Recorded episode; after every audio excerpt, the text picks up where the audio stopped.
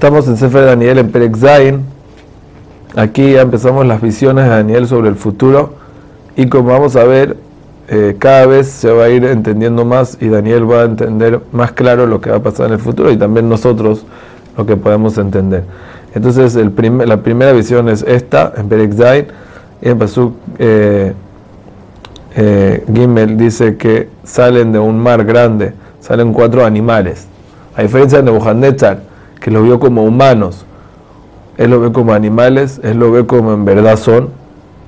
Y el primero es Babel, que es como un león y también tiene alas como un águila, que si tiene fuerza, tiene rapidez.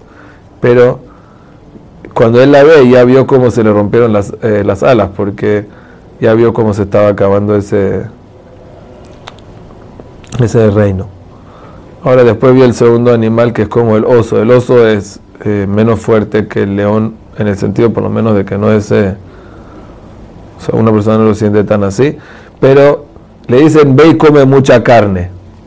¿Qué quiere decir? El Malvin me explica que normalmente los de Parás y Madai, cuando conquistaban otros países, no los eh, mataban a todos. Pero aquí, cuando conquistaron a Babel, el Shamaim los motivaron a comer mucha carne, es decir, a matar a los de Babel, porque Hashem quería vengarse de ellos porque destruyeron el Betamikdash.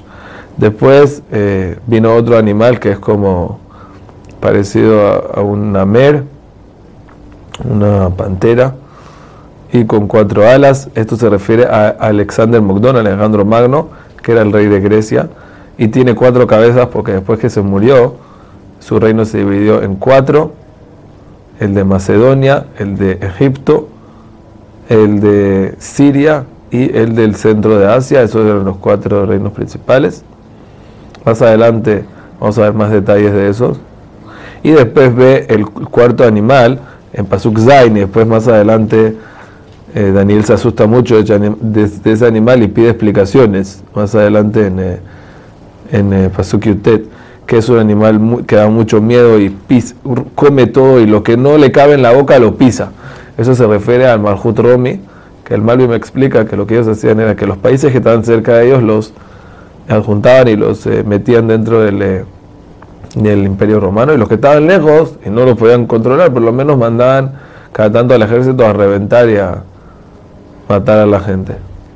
Y tiene 10 cuernos porque después se va a dividir, eh, depende, hay varias explicaciones, hay algunos que explican que se refiere que se va a dividir en 10 países, algunos que explican de que se refiere que van a haber 10 reyes hasta la destrucción del Betamikdash y después sale un Keren chiquito, un cuerno chiquito que habla mucho, que, eh, que, que habla Rabrevan.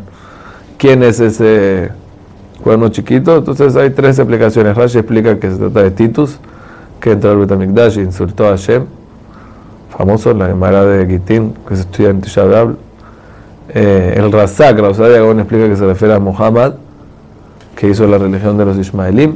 Hay unos que explican que se refiere a al Papa que está en Roma, así explica la Barbanera, él explica todo sobre los cristianos. Ok, ahora un detalle más importante aquí es en Pasuk eh, Tet. Pasuk Tet habla de cuándo va a llegar la Geulah. Dice el Pasuk así,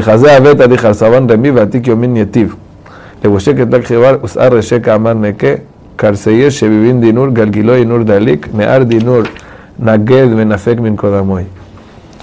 Dice que, eh, dice que estaban todas las eh, sillas tiradas, todos los tronos de los reyes tirados, o sea, Hashem va a destruir los diferentes eh, reinos. ¿Y quién va a estar sentado? Atikyomin. Atikyomin es un apodo a Hashem que viene a decir que él está por encima del tiempo. Él está vestido con, con una ropa que se parece como a nieve muy blanca y su pelo es blanco también como, como una lana bien limpia. Obviamente Hashem no tiene ni cuerpo, ni forma de cuerpo, ni nada. Eso es un mashal, es un ejemplo que viene a decir que Hashem viene vestido de blanco. Es decir, cuando Hashem va a hacer la Geulah, viene con mucho rajamim y con mucho tov y con muchas ganas de hacerle bien al mundo. ¿Sí? Hay personas que tienen miedo de que llegue el Mashiach, de qué les va a pasar. Tienes que saber que Hashem viene para hacer las cosas bien, como un viejito así cariñoso que le gustan sus nietos. Pero, eso sí, para castigar a los goim hay din. Entonces la silla, sale de la silla eh, y, de las llantas, sale fuego y sale un Nahar Dinur, sale como un río de fuego delante de él. Quiere decir, es verdad que Hashem viene con la intención de hacer las cosas bien, pero en el camino, para que eso suceda, se necesita castigar a los que se merecen los castigos para poder que el Tov Amiti nos llegue a nosotros, primera vez, amén.